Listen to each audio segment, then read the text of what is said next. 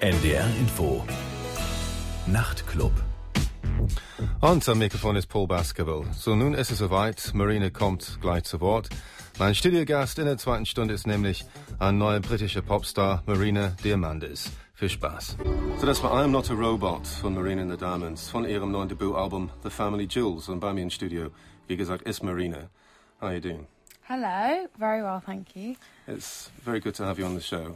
And um, you actually made it despite the adverse weather conditions. I know it's snowing very heavily, um, and it's very cold. Uh, did you actually, you came, came on the train, didn't you? So Yes. So do you like the German trains? The yeah, I do actually. It's nice to. Um, it's actually much nicer than flying or busing it or carring it. Right. Yeah. And also the German trains are actually quite swish, aren't they? And they actually clean the windows. as yeah, opposed- compared to in the UK, way nicer, much much cleaner, more leg room, Right. all round pleasant experience. And so they don't clean the windows in, in Wales either, the trains in Wales. Not really, no. Or in Greece, also not. Nah, mm, maybe the new ones. Old ones not. Sie ist gerade mit dem Zug angekommen aus Berlin und äh, sie freute sich über den Luxus von deutschen Zügen. Die sind auch immer sehr pünktlich und sehr sauber. Also man macht die Fenster sauber im Gegensatz zu in England, wo man sich gar keine Mühe gibt. Und äh, Marina kommt äh, eigentlich ähm, aus Wales. Sie ist in Wales aufgewachsen. Äh, sie ist zur Hälfte Waliserin und zur Hälfte Griechin. Sie hat ihr half Welsh and, and half Greek. Yes, Uh, my but- father is Greek, my mum is Welsh. Okay. And did you actually feel like you had a kind of split identity when you grew up? Wasn't that really an issue? I mean, did you just always feel more British because you actually grew up in Wales, didn't you? Essentially. Um, yes, it's strange because I, I've spent most of my life living in the UK and about th- four years, I would say, in Greece. But um, I feel a lot more attached to my Greek side. Maybe that's because my dad used to pummel it into me because I spent less time there and he didn't want me to lose that part of my culture. Um, so I still feel very much connected to, to my British side, but I think maybe that's why I feel like my music might connect internationally and not just remain in the UK because of that reason, hopefully. Also ich fragte sie, ob sie vielleicht Identitätsprobleme hatte als Kind, als sie aufgewachsen ist, weil sie diese etwas eigenartigen Wurzeln hat, zur Hälfte Waliserin, zur Hälfte Griechin. Sie hat den größten Teil ihrer Kindheit in Wales verbracht, aber vier Jahre immerhin in Griechenland. Und sie fühlt sich schon sehr mit Griechenland verbunden. Und sie meinte, dass ihr Vater sehr viel Wert drauf gelegt hat, dass sie die griechische Kultur angenommen hat. Insofern, sie fühlt sich durchaus auch als Griechin. Aber letztendlich ist sie im Grunde genommen äh, eine Person, die in erster Linie in Großbritannien aufgewachsen ist. Aber sie meinte, dass vielleicht wegen dieser gemischten Kultur, dann gibt es durchaus die Möglichkeit, dass ihre Musik jetzt tatsächlich in, international anerkannt werden kann, dass es so eine Art ähm, übergreifende Wirkung haben kann, weil sie eben nicht nur quasi aus England kommt. It's interesting because I mean, you essentially started off a couple of years ago as a typical DIY kind of MySpace artist. Yeah. And I think you, I read, doing my homework on you, you sold about 70 copies of your first EP. Yeah. And obviously the expectations of the record company are going to be different now, aren't they? Uh, they're going to expect you to sell more than 70, I would hope. I I, would expect. I, yeah, I would hope so. And I, I, I have a lot more investment, so hopefully I will. Um, and the recording is much, much better than on the EP because No. that was done in my bedroom. Quite, yeah. No, but the point I'm making is that kind of like in people's minds that people who kind of who, uh, subscribe to NME or whatever, you know, you're like an NME artist sort of thing, you know, and, and being molded by these this kind of these indie roots. But you haven't really had the time to to actually be an indie star because you're going to be a mainstream star as we speak, probably, and you get your album will probably peaking at number one in like 50 countries, don't you think? Well, I'm like, I actually feel very differently because the time that I made that EP was two years ago, and I've had all that time to grow in between. So for me, it's been like, when am I going to get there? And it's only now, like literally the past month, that I've really felt that I'm going on to a different level now, and so I, I'm completely ready for it and and want it. And I feel that um, at least I had that chance to see if I actually did feel like an indie artist, and I didn't. And it wasn't just because I had mainstream aspirations. I felt that my music and my live show didn't didn't feel like that. It felt like something much more uh, dramatic and theatrical. Okay. So I feel things have gone the right direction. Okay.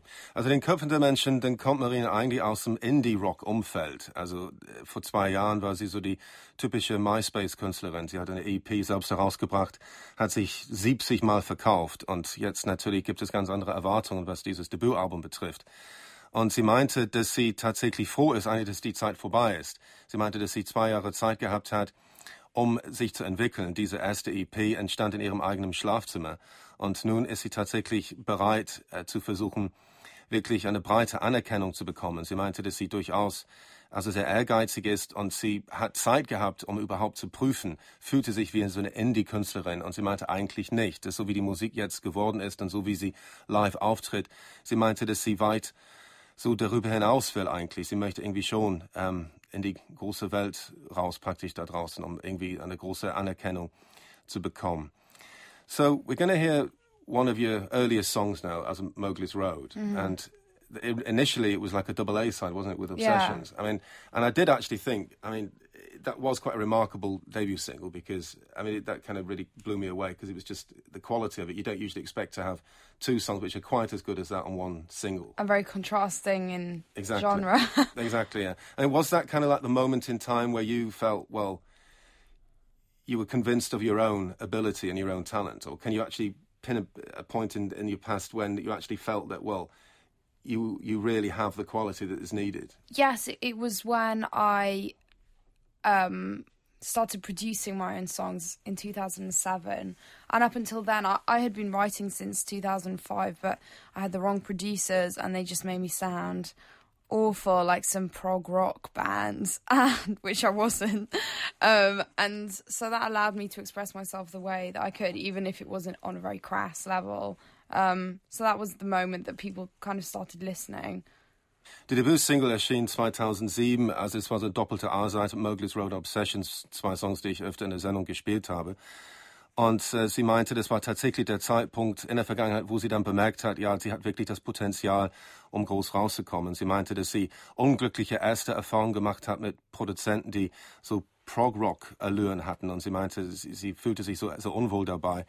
Und äh, sie meinte, dass sie tatsächlich, ähm, es war im Prinzip der Moment in ihrem Leben, wo sie dann bemerkt hat, sie schafft das tatsächlich wirklich vielleicht ein großer Star zu werden. Wir werden sehen, ob das stimmt. Aber das war schon eine sehr es war wirklich eine überdurchschnittliche Debütsingle und wie gesagt doppelte A-Seite und hier ist jetzt Mowgli's Road von Marina and the Diamonds. So Mowgli's Road von Marina and the Diamonds von 2007. Das Stück erscheint auf dem Album. Of course, I think all the early singles do actually uh, do actually appear on the album for the benefit of the people who've only yeah. just caught up with you now. Yeah, except for seventeen, yeah. Apart from seventeen, yeah. yeah. Okay. I mean, do you think that? I mean, do you think that's just a good thing? I mean, it means like the old fans maybe going to feel that you, they're in some way being sold a bit short because not not mm. that many new songs on for them. I mean, for somebody who's actually hearing for the first time, it's ideal, isn't it? Yeah. Well, I mean, it really depends. I at the time felt that it was important to get feedback from people because I was so. I felt very frightened of my versatility as a songwriter because I, I had very pop tunes, I had very experimental, very indie, and for me it was I I have to be either this or that. And I felt that was very restrictive. So I just settled in the middle in the end, and it's all all right now. Um, but at the time, I was very scared, so I, I would release songs online, not just the singles, but you know, um, songs that were half half done. Um, and the portion of people that heard those is very small in comparison to how many people will hear this album. I believe. Um, and you know, I, I don't think if someone really likes me, I don't think they'll care. They'll understand that at that time I was on a, you know, I was doing on a seven inch. I wasn't even releasing a, a single with a campaign. Hollywood is the first single that's ever been really released okay. properly. So I felt good about it. Ja, sie meinte, dass ähm, die ersten Songs, die sie überhaupt geschrieben hat, hat sie gleich im Netz veröffentlicht, bevor sie richtig fertig waren. Und es gab natürlich so die Fans der ersten Stunde, die alles gleich mitbekommen haben. Und äh, Sie werden vielleicht, habe ich gesagt, ein bisschen enttäuscht sein, dass die Hälfte des Debütalbums aus diesen alten Singles besteht. Aber sie meinte, das waren damals nicht wirklich reguläre Veröffentlichungen, die wirklich mit so einer Promotion-Kampagne verbunden waren. Und sie meint, dass sie deshalb das durchaus berechtigt findet, dass diese alten Songs, ja, zwei Jahre alt eben, dass sie tatsächlich auf dem Album drauf sind. I think, one most important aspects of what you do is is the lyrics because they seem to be very kind of forthright, and I think you know sometimes you get singer songwriters where even if you appreciate the lyrics, you don't necessarily feel that you have to concentrate on the lyrics all the time. Yeah. And I think in your case, there's no choice really. You have to, as a listener, uh, actually listen to what you're talking about. And Mm. um, so, I mean, is that a conscious stance you had, or is it just happens to be the way that they've come out? But I think it's more of um, a natural thing because I wanted to do this, but because for some reason I felt I had uh, something to say and and really wanted to say it through song and not through you know being an actress or dance or something else that was to do uh, with performing arts and so I definitely didn't do this because I felt I would be a good musician or compose good songs but um I think uh, melody is just as important now. However, lyrics were always the first thing that I ever did, and the first thing that I always do now when writing songs. It's incredibly important to me, and I don't like writing fluffy lyrics like "Hey baby, baby, I love you." It, do- just doesn't really do anything for me, um, and it's a waste of a song if I do that. So. Okay. Ja, also sie meinte, dass die Texte eher schon sehr wichtig sind. Also was mir aufgefallen ist, ist, wie ähm, im Vordergrund die Texte sind. Also wenn man als Zuhörer zuhört, dann fallen die Texte wirklich unmittelbar auf. Die sind nie äh, irgendwo hin verschlüsselt im Hintergrund. Es ist immer so eine eindeutige Aussage, die sie macht. Und man wird fast als Hörer dazu gezwungen, zuzuhören und irgendwie die Botschaft mitzubekommen. Was natürlich auch den Vorteil hat, eben, dass, dass man dass es immer eine Geschichte hinter dem Lied gibt und man begreift diese Geschichte sofort. Und sie meinte, es war immer sehr wichtig, dass sie, sie hat das Gefühl gehabt, so ein Mitteilungsbedürfnis zu haben und sie hatte gar keine Lust, irgendwie unwichtige Texte zu haben. Sie wollte schon immer irgendwas mit einer Bedeutung äh, praktisch dann auszudrücken. Also das war ihr schon wichtig. And it, it seems to me that there's I think you mentioned the word vulnerable quite a lot in your songs. Uh, well, you know those kind of words. I mean, there's certainly there's a certain element of emotional fragility in them. There's, um, which you know, paradoxically, is is not necessarily really a good thing to be, the state to be in, as being in the music business and wanting to, wanting to make it to the top. In fact, just the opposite is required. You should be really thick-skinned. Well, I um, think, I, I mean, I think that's very much part of the record. It's I'm quite a black and white person in that I either feel nothing and feel very numb, or I feel hypersensitive. And I mean, if you think of most people who end up in the public eye, they're very much like that. They either appear overconfident when really they think they're horrible, or um, So, are, you- are you feeling numb or hypersensitive? Um, today I'm feeling quite numb, just like Okay. shutting everything off, which I do most of the time because you can't work in, in a state of being overly sensitive, you know, and I don't want to. But eventually that comes out, and that will come out in a song like Robot. Okay. Na, mir ist aufgefallen, dass die Texte schon sehr emotional geladen sind. Also sie sind schon sehr sensible Texte. Und äh, sie macht den Eindruck in den Songs, als ob sie wirklich eine sehr, sehr sensible Person sei. Und sie meinte, es hat seine zwei Seiten. Äh, sie meinte, dass ähm, entweder ist sie total dickfällig drauf und ähm, oder sie ist übersensibel drauf. Und sie meinte, wenn es dann tatsächlich darum geht, äh, das Geschäftliche zu erledigen, so wie zum Beispiel dieses Interview meinetwegen, dann ist sie dann tatsächlich eher sehr robust drauf und nicht stressanfällig. Aber wenn es um ihre eigene emotionale, ähm, also ihr emotionales Leben geht, dann kann sie tatsächlich in bestimmten Situationen sehr sensibel reagieren. Und das ist das, was wir in den Songs hören. Wie zum Beispiel in diesem Song Obsessions. Hier ist Marina and the Diamonds von dem Album The Family Jewels. Obsessions von The Family Jewels, das ganz neue Debütalbum von Marina and the Diamonds. Of course, I, doing research on you before I uh, met you today, um, I read somewhere that um, that you seem to have very good kind of rock and roll credentials. What I mean by that, you're a university dropout, which I think is Oh, four times over. well, that's even better. I mean, that is that is really seriously rock and roll. That is, you know. oh, so that's um, more just not the- very stable person. yeah, it, it, it's not like Vampire Weekend, you know, going to the you know these Ivy League universities. Yeah. It's in fact it's just the opposite. So you dropped out four times, Mm. and um, so do you think actually dropping out four times gave you the motivation to do what you're doing now? Um, well, I I kept dropping out because I wanted to do this, but I just wasn't good enough, and and I felt so depressed being doing the wrong thing with my life, as anyone would. That's when people do feel very depressed because they don't feel like their their purpose is um is uh well, it's kind of being created. So I I would go to a university, get the student loan, use the time to songwrite and become a better songwriter, and then I would drop out again. All right, cool. and you did this over a space of several years. Yeah, four years. Four years, yeah. okay. So that kind of, in a sense, that was paying your dues more or less before actually hitting, Yes. hitting the limelight. Yes. Oh, absolutely. Like in between those stints as well, I would do ch- wage thing and shop jobs, but I would only stay three weeks in each place because I'd get so bored. So I'd jump out and then go on to the next one. So my life was just a series of jumping, really. And what did your parents think of that then? Oh, well, not happy. Bit of a superfluous question, really, isn't it? Yeah. worried. Are they worried now? no. well, they're worried for other things now. ja, quite. Yeah. Ja. Also ich meinte, dass sie optimale Rock'n'Roll-Referenzen hat, weil sie viermal ein Studium geschmissen hat. Sie hat vier verschiedene Universitäten besucht und es nicht geschafft, mehr als ein paar Semester, weil sie einfach keine Lust mehr hatte. Sie hat immer wieder neuen Studenten Darlehen bekommen und dann immer wieder aufgehört. Und sie meinte, das ist ein Zeichen natürlich dafür, dass sie in der Zeit nicht besonders seelisch stabil war. Sie hat auch andere Jobs gehabt, zum Beispiel als Verkäuferin, aber immer nur ein paar Wochen und dann hat sie wieder aufgehört. Aber sie hat dennoch bemerkt, dass die Zeit nützlich war. Sie konnte die Zeit nutzen, um tatsächlich sich musikalisch zu verbessern, um als eine Songwriterin sich tatsächlich so zu entwickeln und äh, einfach ihre Fähigkeiten auszubauen. And um, during that time, did you actually feel that you were gaining in confidence then as a musician, and uh, and you felt you felt like being drawn more into that direction all the time? Yes, definitely. And Yeah. I felt like I was starting to figure out uh, my own sound and identity and what kind of writer I wanted to become because I went from one extreme of auditioning for manufactured pop acts to the other, which was completely indie, you know, re- really genuine DIY um, background, and you know, listening to artists like Juliana Hatfield, The Distillers, uh, PJ Harvey, Patti Smith, who I still really um, look up to and admire now and listen to constantly. So it's very strange to then start to be on the road to to fulfilling my my dream, which is to be a, a mainstream artist, which is the opposite of Juliana Hatfield. Right, But okay. I, I love those kind of artists, and I love that slapdash production style.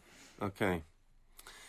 Äh, Sie meinte, dass sie äh, tatsächlich sehr viel unterschiedliche äh, musikalische Erfahrung gesammelt hat. Erfahrungen im Sinne, also das, was sie konsumiert hat, war sehr unterschiedlich. Und sie hat sehr viele verschiedene Sachen selber ausprobiert. Sie hat sich beworben als die Sängerin von ganz künstlichen Popbands, so Teenie-Bands. Und dann hat sie sich auch intensiv mit Indie-Musik beschäftigt. Und zum Beispiel ihre Lieblingssänger sind Leute wie Patti Smith oder Juliana Hatfield oder Bands wie The Distillers, die alles andere als kommerziell erfolgreich sind oder kommerziell erfolgreich waren. Also Patti Smith natürlich schon, aber die anderen nicht, nicht unbedingt. Und sie meinte, obwohl sie solche Künstler auch wirklich über alles liebt und ähm, ihre Musik liebend gerne konsumiert, war es ihr klar, dass sie selber so ein Mainstream-Popstar werden wollte, dass sie letztendlich sich davon distanzieren wollte. Ne? No, because I'd read about this. So I've got a Distillers album with me, actually. Yes. Brilliant. So, is there any track? Have you got a favourite track of that yeah. album? Um, I would love you to play either Coral Fang or um. Oh, there are so many I love on here.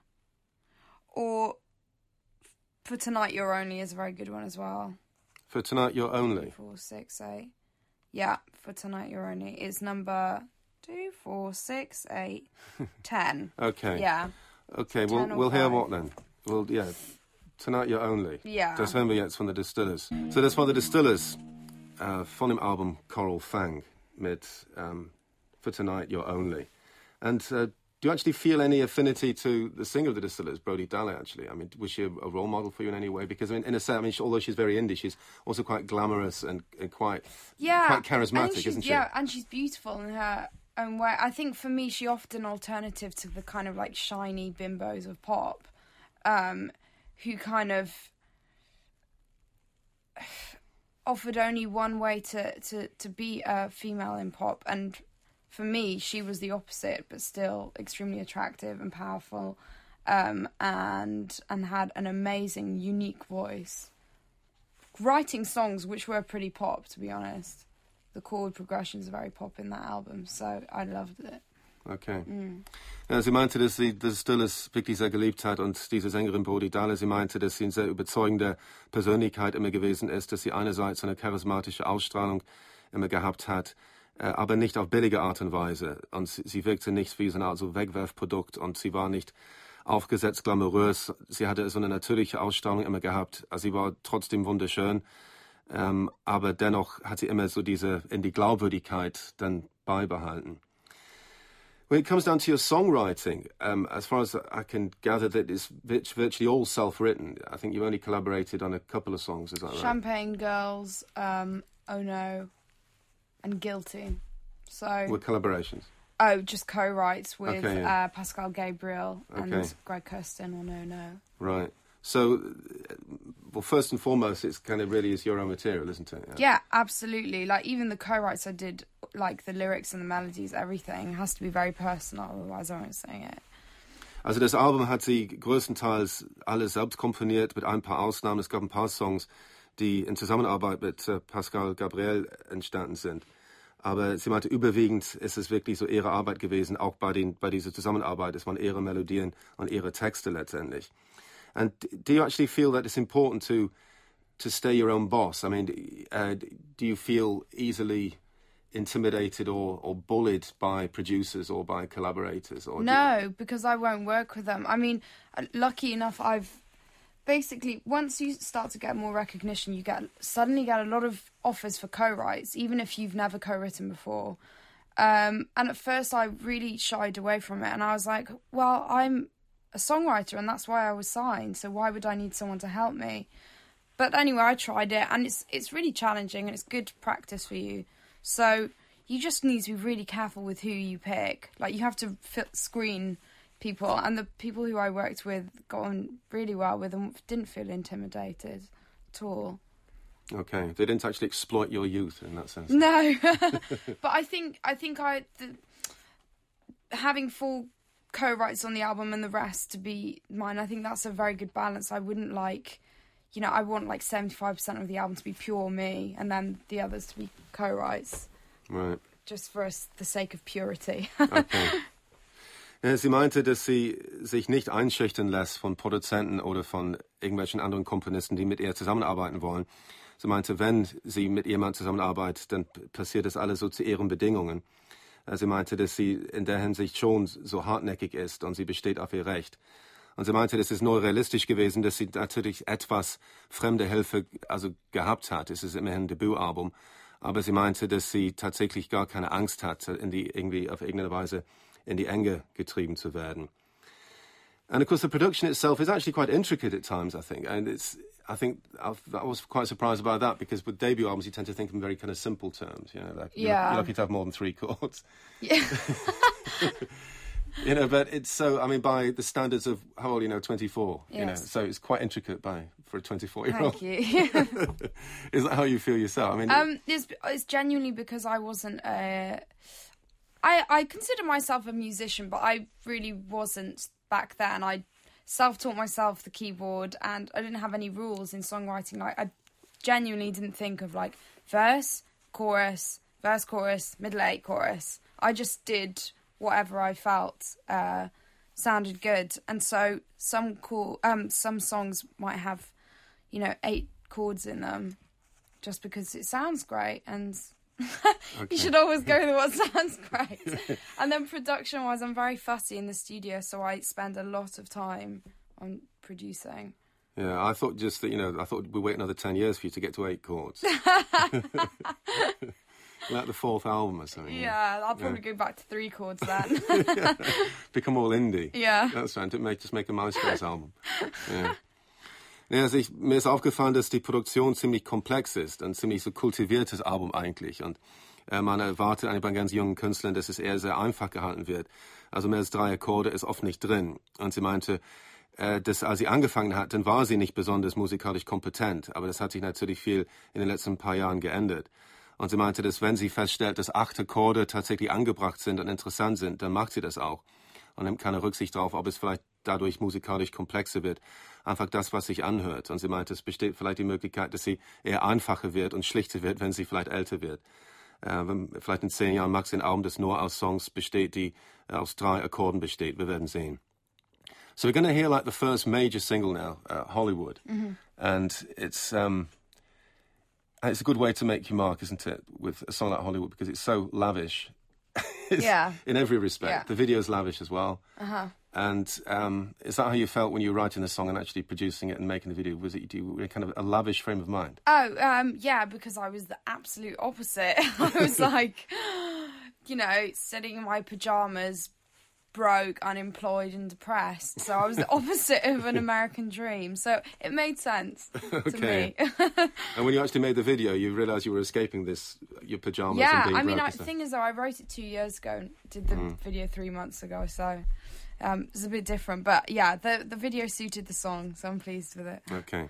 So hören jetzt die erste Single-Auskopplung jetzt von dem Debütalbum Hollywood. Und es ist schon sehr üppig äh, arrangiert und präsentiert, das Video auch.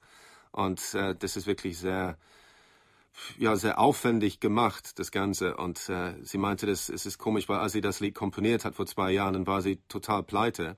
Und sie saß nur pleite zu Hause, total deprimiert in ihrem Pyjama und konnte morgens kaum aufstehen. Und in der Zeit hat sie das Lied geschrieben, weil sie eben davon geträumt hat, aus ihrer Armut rauszukommen und einfach so ähm, ein neues Leben anzufangen mit Ruhm und Wohlstand und mit allem, was damit verbunden ist. Und sie meinte, ja, es, als sie das Video für drei Monaten gedreht hat, dann ist es ihr klar geworden, vielleicht wird der Traum wahr, wer weiß. Hier ist Hollywood von Marina and the Diamonds. So, Marina and the Diamonds mit Hollywood von ihrem Debütalbum The Family Jewels. Do you actually feel absolutely 100% sure that everything's going to work out exactly as you expect it to? I mean, is there any kind of apprehension there at all now? I mean, obviously the build-up has been good.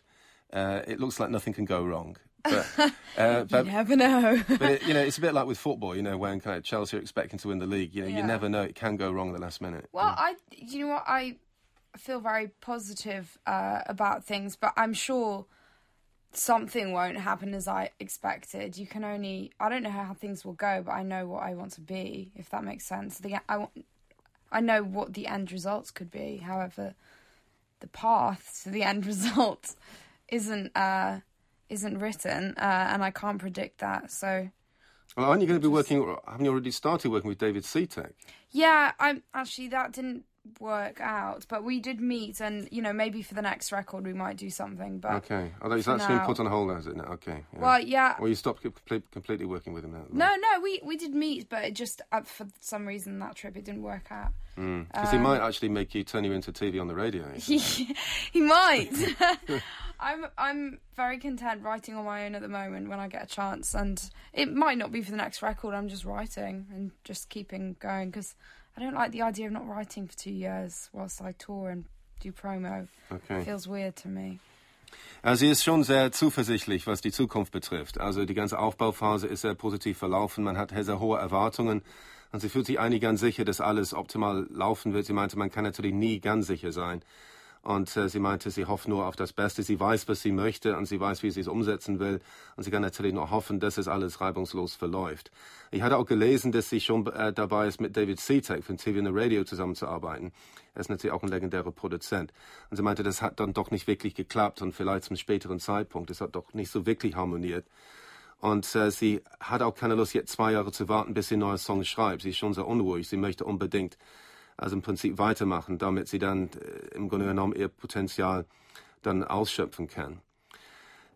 Also maybe we should just clear up um, a bit of confusion with people. I mean, it's, it's a bit like with Florence and the Machine. Um, you're Marina and the Diamonds, as a, and the band isn't the Marina and the Diamonds. No, It's you're kind of the whole thing. You are Marina and you're I'm the Diamonds. I'm a solo artist, Yeah. um, and I give my fans the title of the Diamonds. Right, okay. So, ähm, ja, Marine and the Diamonds, äh, es klingt, als ob das eine Begleitband wäre, The Diamonds. Das ist aber nicht der Fall.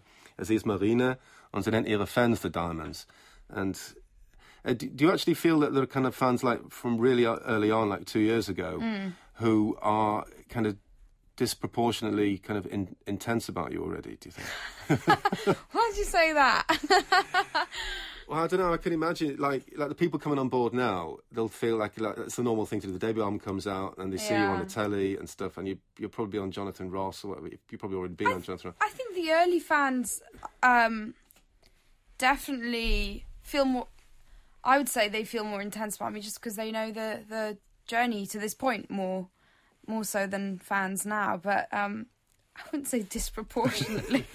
no, I can imagine now two different categories of fans, like the normal ones, so just basically quite, you know. Who've just come on board now yeah, and, and see me on. quite well balanced individuals Yeah. who just go about them their daily lives, and the other ones who might get a bit freaky. You know? I'm not sure. I'm not sure. Only time can tell. Ja, okay. so far, so good. Right.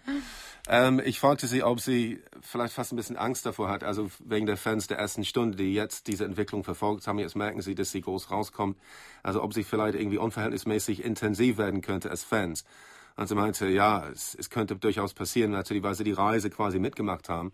Und die neuen Fans, die werden eher ganz normal darauf reagieren, weil sie das Debütalbum sehen, irgendwie in den Läden und dann kaufen sie das und haben sie eher eine normale Beziehung zu ihr. Und wenn die alten Fans sind, vielleicht ein bisschen sehr intensiv, aber sie meinte, sie muss mal gucken, wie sich das entwickelt. Anyway, well, thanks very much for coming down. It was lovely to see you. Thank you for inviting me on. And uh, yeah, we'll hope to see you very soon on tour. Yeah. And uh, well, there's a showcase for the uh, for the VIPs this evening, of course, which Yes. which obviously I'm invited to. Yay. Uh, evidently. So I'm looking forward to that. And we're going to hear one more song. The first song on the album, Are You Satisfied? Mm-hmm. Uh, starting off there. Interesting enough, you actually mention your name in the song. You do it on a couple of songs, don't you? Yeah. Uh, which ha- has like. Name checking is the most egotistical thing you can do, and so I do it everywhere. Is this going to be like on every album? You're always going to Yeah. mention yourself at least twice? Probably. Or you just increase it on, you know, the older you get, it's like on every song then. Ja, mir ist aufgefallen, dass sie ihren eigenen Namen zweimal erwähnt auf diesem Album, auf diesem Stück und ähm, auch auf dem Stück Hollywood. Und sie meinte, ja, sie muss mal gucken, ob sie, sie meinte, das ist natürlich ein bisschen eitel, sich selbst zu erwähnen in einem Song, aber sie meinte, ja, so ist sie nun mal. Eine eitle Künstlerin. So, Are You Satisfied von Marina and the Diamonds von dem neuen Album The Family Jewels. Okay, thanks a lot. Thank, Thank you. Thank you. Great. Are You Satisfied von Marina and the Diamonds. Und Marina and the Diamonds spielen am 3. Juni in Hamburg im Stage Club in der Stresemannstraße. Und wir hören jetzt zum Schluss die akustische Version von I'm Not a Robot. Es erscheint nicht auf dem Album als äh, Bonus-Track, als Download. So, ich habe auch am Montagabend-Sendung, von Montag auf Dienstag, falls ihr Lust habt. Und dann in der zweiten Stunde gibt es ein Brett Anderson Special. Hier ist jetzt Marina and the Diamonds noch einmal I'm Not a Robot, die Akustikversion. Und das war der Nachtclub mit Paul Baskerville. Ich wünsche euch eine gute Nacht. NDR Info Nachrichten